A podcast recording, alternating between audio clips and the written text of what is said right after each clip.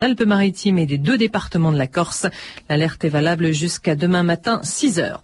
Le tramway de retour à Paris, la première rame du futur tram a fait son entrée dans la capitale. Pour l'instant, elle est là pour des essais. Le futur tramway des maréchaux doit être mis en service fin 2006. Dans un instant, on va à la Bourse de Paris.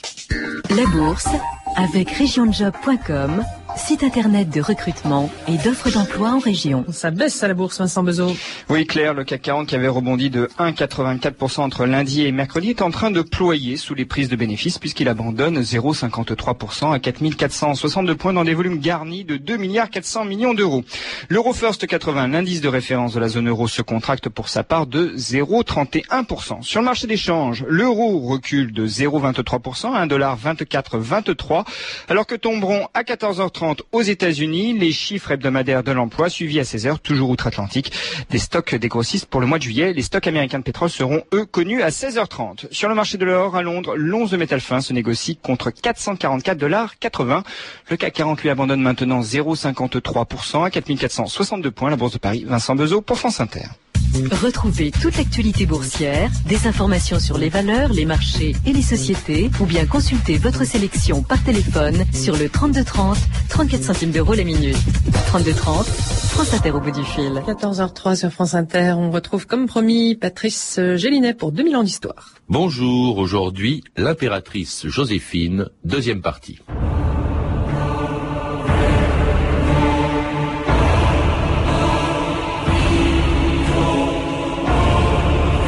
Joséphine était l'art et la grâce. C'est la femme que j'ai le plus aimée. Napoléon à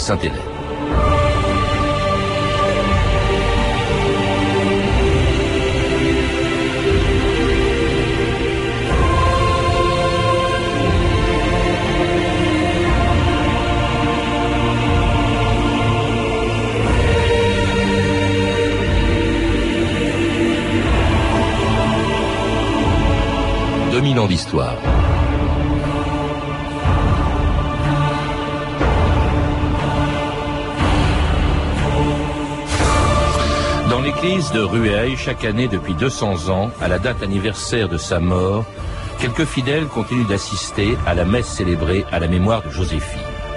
Le 2 juin 1814, ils étaient plus de 20 000 à venir saluer la dépouille de cette femme, morte à 51 ans, en prononçant, dit-on, le nom de Napoléon.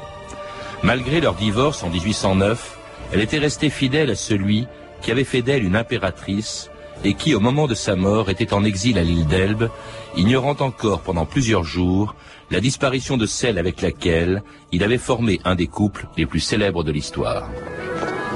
J'ai reçu une lettre de France, de Conacourt.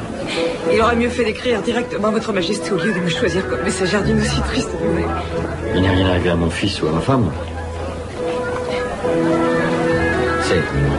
C'est Joséphine? C'est vrai, elle est morte. C'est vrai, elle est morte. On a d'abord cru à un refroidissement, mais c'était plus grave, une angine purulente.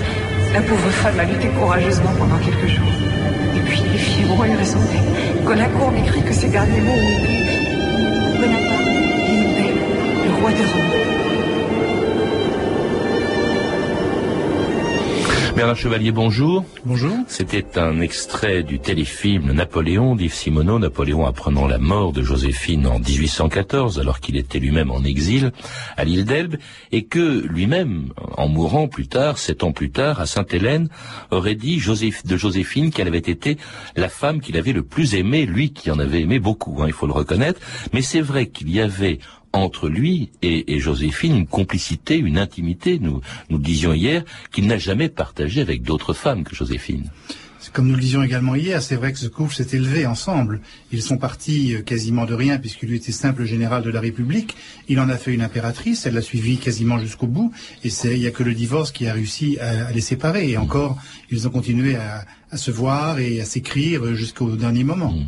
Alors justement, euh, ceux-là, ils sont restés ensemble, ils se sont aimés même après leur divorce, et cela, euh, malgré justement ce qui va les séparer, qui est l'absence d'enfants qui préoccupe ce couple euh, depuis le début, notamment Napoléon, qui est persuadé d'ailleurs que c'est lui qui est stérile. Il faut rappeler que Joséphine avait eu déjà deux enfants de son premier mariage.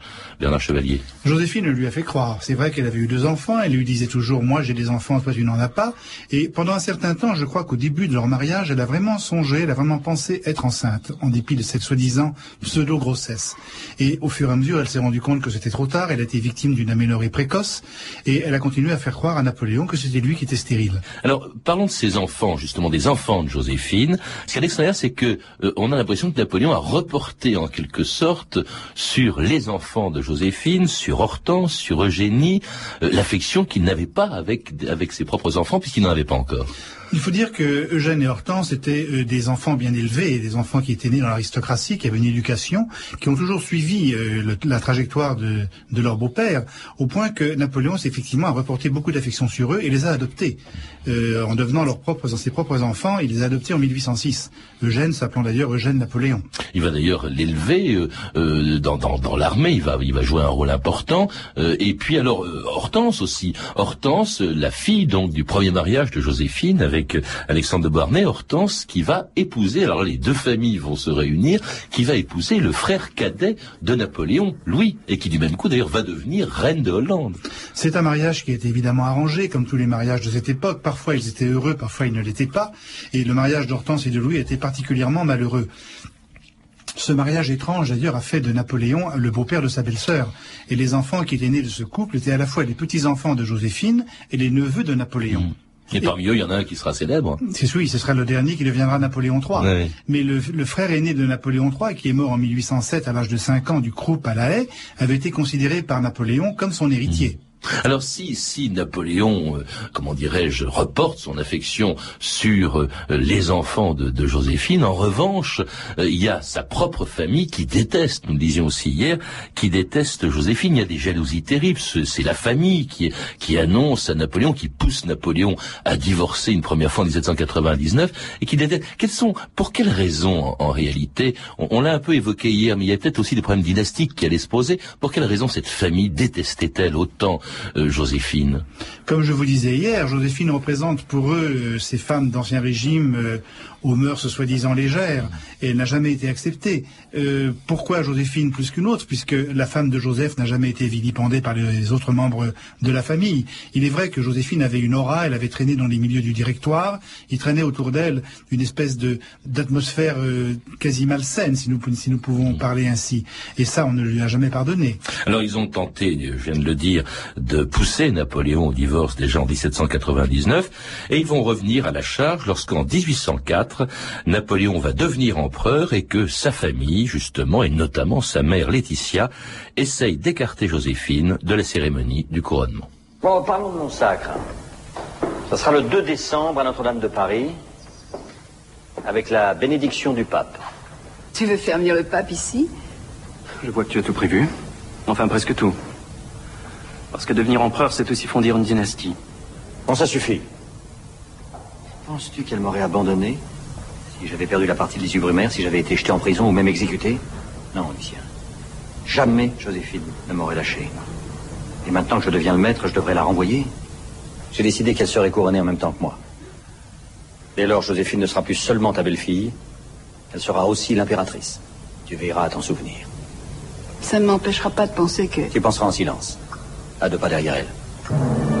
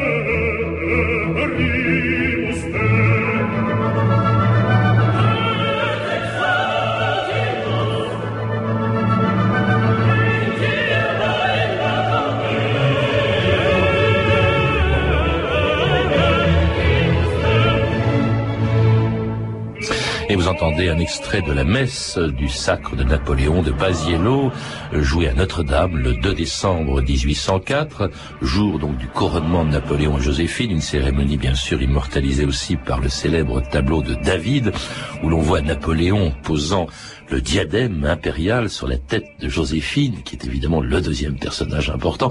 David avait même ajouté la figure de Laetitia, la mère de, Napoléon, qui aurait été n'était pas là. C'est une cérémonie dont vous parlez très longuement. Évidemment, c'est l'apogée, en quelque sorte, de ce destin extraordinaire qui était celui de Joséphine, Bernard Chevalier, impératrice. C'est son triomphe. Elle avait rajeuni, paraît-il, elle paraissait 25 ans.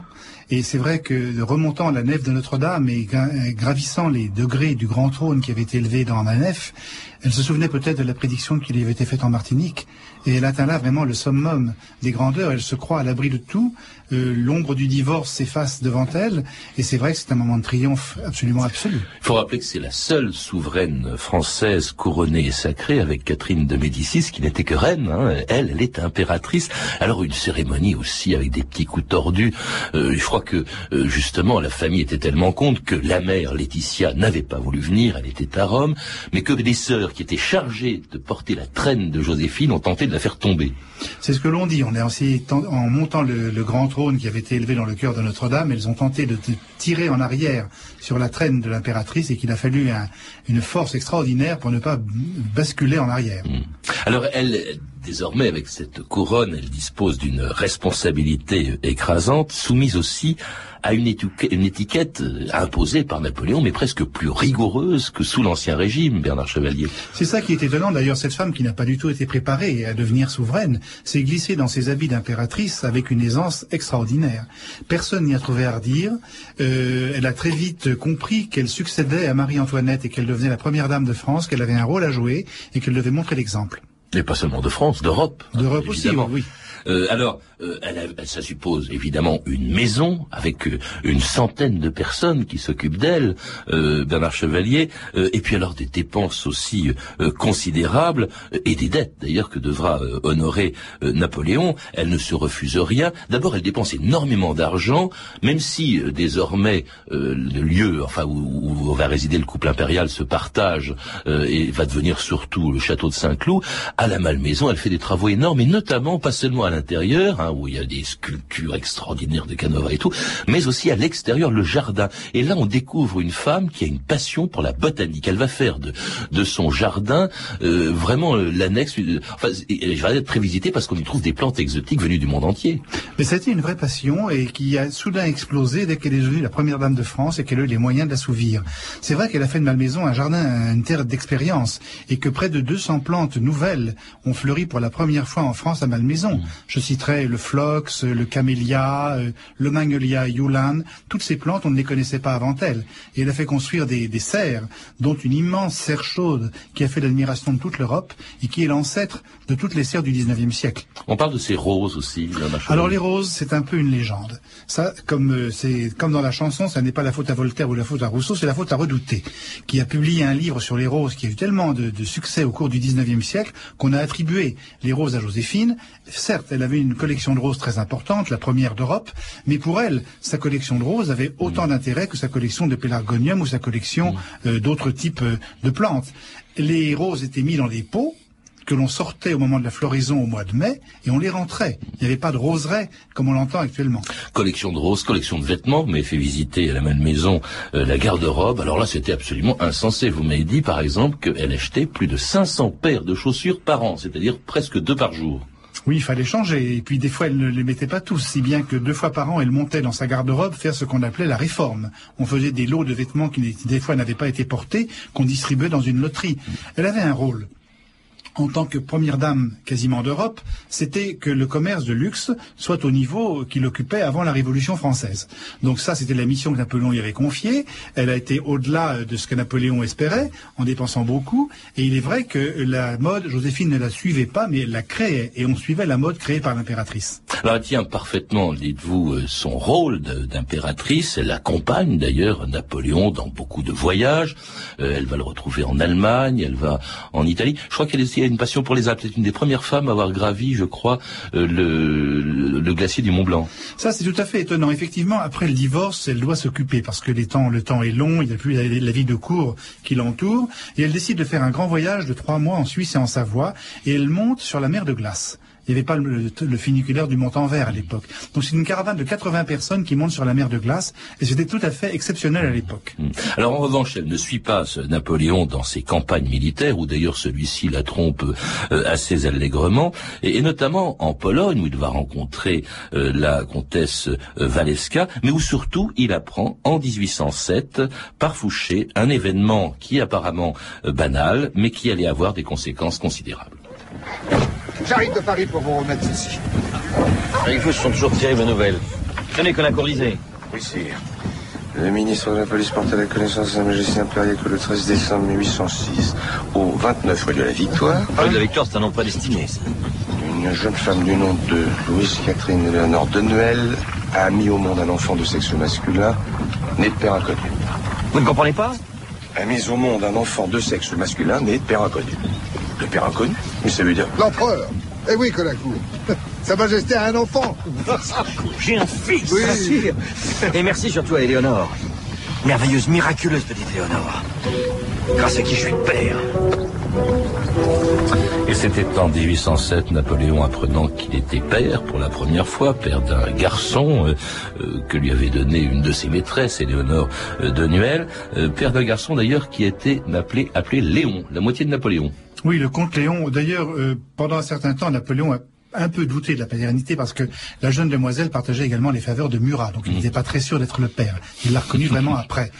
Euh, Léon, effectivement, c'est la moitié de, de, de Napoléon qu'il a, il l'a fait comte Léon, qui était un très mauvais sujet d'ailleurs, qui a dépensé tout l'argent que Napoléon avait laissé pour qu'il puisse vivre, et c'était le premier fils sur lequel il il pensait. Là où il est sûr, c'est quand il a un autre fils d'une autre maîtresse qu'il aimait, hein, qui était la comtesse Waleska, rencontrée en, Pologne. Alors ce qui compte, c'est pas les enfants qu'il a, ses premiers enfants. Léon, peut-être, euh, le, ce qui viendra le prince Waleski, futur ministre des Affaires étrangères de Napoléon III. Là, c'est sûr, c'est que il a un enfant. C'est-à-dire que c'est pas lui qui est stérile, c'est Joséphine. Et là, ça change tout. Il en a la certitude avec euh, la naissance d'Alexandre Walewski. Autant il y avait un doute pour Léon, là il est vraiment certain, et la naissance d'Alexandre Walewski va le déterminer définitivement Alors là, justement, le, divorce, pourtant il aime sa femme, hein, il aime sa femme, c'est un, divorce pour épouser un ventre. D'ailleurs, il a cette formule abominable, et il épousera justement la fille de l'empereur d'Autriche, euh, Marie-Louise, uniquement pour avoir un enfant, ce, sera l'aiglon, mais ça suppose bien sûr un, divorce qui est, euh, négocié euh, longuement avec Joséphine, évidemment, qui prend ça très mal, lui-même aussi, parce qu'il est amoureux d'elle, vous le dites, mais c'est elle qui est chargée d'annoncer elle-même cette séparation en public le 14 décembre 1809 aux Tuileries. Sa Majesté l'impératrice. Avec la permission de notre auguste et cher époux, je dois déclarer que ne conservant aucun espoir d'avoir des enfants qui puissent satisfaire les besoins de sa politique et l'intérêt de la France, je me plais à lui donner la plus grande preuve d'attachement et de dévouement qui ait jamais été donnée sur la terre. Le mariage, désormais, est un obstacle au bien de la France. La dissolution. Mais la dissolution de mon mariage ne changera rien au sentiment de mon cœur. L'empereur aura toujours en moi sa meilleure amie. Je sais combien cet acte commandé par la politique et par de si grands intérêts a froissé son cœur mais l'un et l'autre, nous sommes glorieux du sacrifice que nous avons bien de Et c'était un extrait du Napoléon de Sacha Guitry avec Michel Morgan dans le rôle de Joséphine. Lisons le texte authentique, je l'ai lu dans votre livre Bernard Chevalier, le texte authentique de la déclaration que fait elle-même Joséphine le 14 décembre 1809 aux Tuileries et avec l'émotion. Hein, et je crois qu'elle ne pouvait plus parler parce qu'elle était en larmes. C'est quelqu'un d'autre qui a remplacé, qui a lu la fin du texte. Oui, elle n'a pas pu terminer la lecture du texte qu'elle avait rédigé elle-même, d'ailleurs, avant. Nous avons le, texte original écrit de sa main. Et c'est vrai que ce, ce, divorce est un divorce par consentement mutuel. Et, il est quand même étonnant de voir que devant la cour assemblée, dans le grand cabinet des Tuileries, Napoléon a déclaré devant tout le monde Elle a embelli 15 années de ma vie. C'est une belle phrase qu'on dit le jour où on divorce. Oui, bah, lui-même d'ailleurs était, profondément ému parce que c'est vraiment un, divorce euh, pour raison d'État. Politique politique uniquement. Hein. Et alors, un divorce aussi très bien négocié, parce que non seulement c'est elle qui rédige ce texte, mais elle, d'abord, elle garde le titre d'impératrice. Ça, ça peut paraître étrange, Bernard Chevalier. Alors, on fait quand même un distinguo, parce que lorsqu'elle était souveraine, on l'appelait Sa Majesté l'impératrice et reine. Et évidemment, Marie-Louise va avoir le même titre qu'elle. Reine d'Italie. Hein, reine d'Italie, oui. C'est impératrice des Français et reine d'Italie. Mm. Marie-Louise ayant le même titre, puisqu'elle devient impératrice des Français et reine d'Italie, il faut trouver un autre titre à Joséphine. Donc désormais, on l'appelle Sa Majesté l'impératrice Joséphine, qui sera son titre après le divorce. Donc, en plus de ce titre qu'elle conserve, elle a à sa disposition le château de Malmaison et toutes les collections qu'il renferme. Napoléon lui donne comme résidence parisienne rien moins que le palais de l'Élysée. Ah oui et aussi un château près d'Evreux, à Navarre, pour lui servir un peu de résidence euh, un peu plus lointaine de Paris euh, en semi-exil. Et des revenus euh, considérables. Des revenus considérables, puisque Napoléon lui a laissé environ 3 millions par an. Alors pour vous donner une échelle de valeur, un jardinier gagnait à peu près 600 francs par an à l'époque. Donc avec 3 millions, on peut déjà voir l'avenir sans trop s'inquiéter. Et elle trouvait quand même le moyen de continuer à faire des dettes. Mais oui, elle dépensait sans faire attention. elle croyait toujours être à jour de, de ses dettes, ne déclarait généralement que la moitié, qui était payée par Napoléon, et ça a duré comme ça euh, jusqu'à la fin. Ce qu'il y a d'extraordinaire, Bernard Chevalier aussi, c'est les rapports euh, que gardent euh, Napoléon et, Joséphine. D'abord, je crois qu'elle se réjouit à l'annonce de la naissance du fils légitime, cette fois-ci, de, Napoléon et de Marie-Louise, de celle qui lui a succédé, l'Aiglon non seulement elle se réjouit, mais elle est à Navarre à ce moment-là, près d'Evreux, et elle donne un grand bal pour célébrer la naissance du roi de Rome. Et elle essaiera, elle, parviendra à le faire une fois, à voir l'enfant. C'est Madame de Montesquieu, euh, la gouvernante du jeune prince, qui la lui amènera un jour dans les jardins de Bagatelle. C'est pas d'ailleurs le seul enfant qu'elle voit, parce qu'il y a beaucoup d'enfants qui viennent. Il y a d'abord ses petits-enfants. Ces petits-enfants-là. Joséphine est une grand-mère exemplaire. Quand l'âge arrive, elle, est très proche des enfants d'Hortense. Les enfants d'Eugène... De sa fille. De sa fille Hortense. Les enfants de son fils Eugène, elle ne les verra qu'une fois à Milan en 1812. Mais les deux enfants survivants d'Hortense viennent passer toutes leurs vacances auprès de leur grand-mère à Malmaison, et le cadet sera un jour Napoléon III, viendra jusqu'à l'âge de 6 ans chez sa grand-mère. Vous me dites que pour lui, pour l'amuser, euh, elle avait fait venir, je crois, un éléphant savant à la Tout à fait. Alors, on le sait par les lettres que Joséphine écrivait à Hortense quand elle gardait des petits-enfants. Donc, un jour, on fait venir des jouets et différentes, différentes euh, euh, distractions. Et l'éléphant savant arrive un jour pour amuser le petit garçon. Et la lettre est très drôle car Joséphine écrit le lendemain à Hortense, ton petit garçon s'est bien amusé, mais l'éléphant a gâté mon gazon. Hum. Alors, parmi les, les visiteurs qui viennent la voir, ben, il y a toujours Napoléon et notamment à l'occasion de cette dernière visite visite que euh, Napoléon fait à Joséphine à la Malmaison, c'était juste avant euh, de partir en Russie. C'est l'empereur, votre Altesse, c'est l'empereur. Tu aurais pu prévenir. Non, non, non, ne m'embrasse pas. Je te demande de me regarder. Je suis sale, affreuse et attifée comme une paysanne. Tu peux même dire une pauvre paysanne. Une fois de plus, tu t'es endettée jusqu'au cou. Je t'ai pourtant accordé une rente de 5 millions de francs par an. Qu'est-ce que tu fais de tout cet argent, Joséphine Je le dépense. Mais ce n'est pas ça qui te donne cet air si grave que tu as aujourd'hui. De quoi es-tu vraiment venu me parler De la guerre. Le tsar fait peser une menace intolérable sur la Pologne. Écoute-moi. Écoute ta vieille amie. Ne va pas en Russie. J'ai fait des rêves à ton sujet, des mauvais rêves. Je suis créole, ne l'oublie pas. Et chez nous, dans les îles, on croit à ce genre de présage. Je trouve que ton jardin est très beau. Surtout pour un mois d'avril.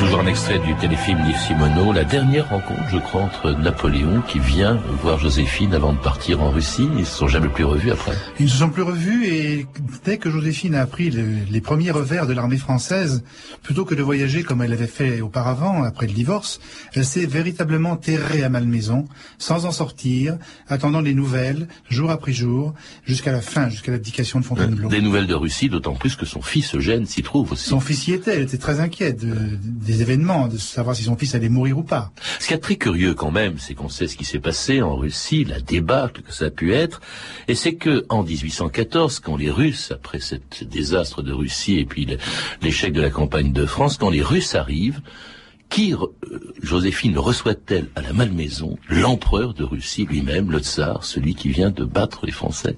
Le tsar voulait battre Napoléon, il n'en voulait pas à la France. Et c'est vrai que Napoléon lui-même avait dit à ses maréchaux, désormais il fallait servir le nouveau souverain, Louis XVIII. Donc il n'y a pas de trahison comme on l'entend actuellement au XXIe siècle. Et Joséphine, qui s'était enfuie à Navarre, était rappelée à Malmaison par le souverain lui-même, par l'autocrate. Et elle a rencontré Alexandre, l'a présenté à ses enfants, et une, véritable amitié euh, presque amoureuse a lié Hortense ah et le tsar et Joséphine. Et le tsar passait tous les jours à Malmaison. Et ça, c'était quelques jours à peine, deux semaines, je crois, à peine avant la mort vraiment très très brutale, très rapide. Je crois que c'est une angine de poitrine de Joséphine, morte si vite d'ailleurs qu'on a pensé à un assassinat. Oui, ça c'est toujours le cas des morts subites. Mais c'est vrai qu'elle était très usée, les événements l'avaient beaucoup fatiguée, et cette angine infectieuse qui l'a assaillie, eh bien, elle n'a pas lutté contre, et elle a disparu en quelques jours. Et c'était la fin d'une souveraine répudiée par Napoléon parce qu'elle n'avait pas pu lui faire d'enfants, alors que par ses deux enfants de son premier mariage, par Eugène, par Hortense, elle est ce qu'on dit aussi de la reine Victoria, la grand-mère de l'Europe. Il y a des quantités de souverains. D'abord, il y a tout simplement son petit-fils par le mariage de sa fille Hortense avec le frère Napoléon, avec Louis, c'est le petit-fils, Napoléon III, qui gouvernera la France, mais il y a tous les souverains, enfin beaucoup de souverains de l'Europe actuelle qui descendent de Joséphine, Bernard Chevalier. Eh bien, par Eugène, c'est vrai que énormément de souverains descendent de Joséphine. Je citerai par exemple le roi de Suède, la reine de Danemark, le roi de Norvège, la reine des Hellènes, c'est-à-dire la reine de Grèce. Je citerai également le roi des Belges, et le grand-duc de Luxembourg. Et là, je peux me permettre de rappeler que le, grand-duc de Luxembourg appartient à la famille de Bourbon-Parme. Donc il y a maintenant des Bourbons qui descendent de Joséphine. C'est extraordinaire. Hein et sa présence aujourd'hui, sa place d'abord dans notre histoire, parce que il y avait un monde fou le jour de ces, de ces obsèques. Mais je crois que c'est vous qui organisez cette messe dont je parlais au début de l'émission, qui se fait tous les ans à Rueil. Oui, mais c'est là qu'elle est d'ailleurs enterrée. Je elle est enterrée dans l'église de Rueil et euh, elle a laissé auprès des Français l'image d'une souveraine euh, bonne, généreuse. Et c'est vrai que si Marie-Louise jouit d'un plutôt d'un préjugé néfaste. Joséphine, elle, est l'impératrice qui est restée dans le cœur des Français. Merci Bernard Chevalier. Je rappelle donc que vous êtes l'auteur avec Christophe Pincemaille de L'impératrice Joséphine, publié chez Payot, et également chez Payot de Douce et incomparable Joséphine, qui vient d'être réédité. À lire également sur le sujet L'impératrice Joséphine de Françoise Wagner, réédité chez Perrin dans la collection Timpus, et puis également La correspondance de Joséphine chez Payot. Vous avez pu entendre des extraits du Napoléon, le téléfilm de France 2 d'Yves Simoneau avec Christian Clavier, qu'on a entendu dans le rôle titre, et Isabella Rossellini, ensuite Joséphine et enfin Napoléon de Sacha Guitry, disponible en DVD chez René Château Vidéo. Ces références sont disponibles par téléphone au 32 30, 34 centimes la minute ou sur franceinter.com. C'était 2000 ans d'histoire à la technique Philippe Duclos, euh, euh, Camille Poujalaguier à la documentation, ainsi que Claire Tesser et l'impératrice de 2000 ans d'histoire à la réalisation Anne Kobilac.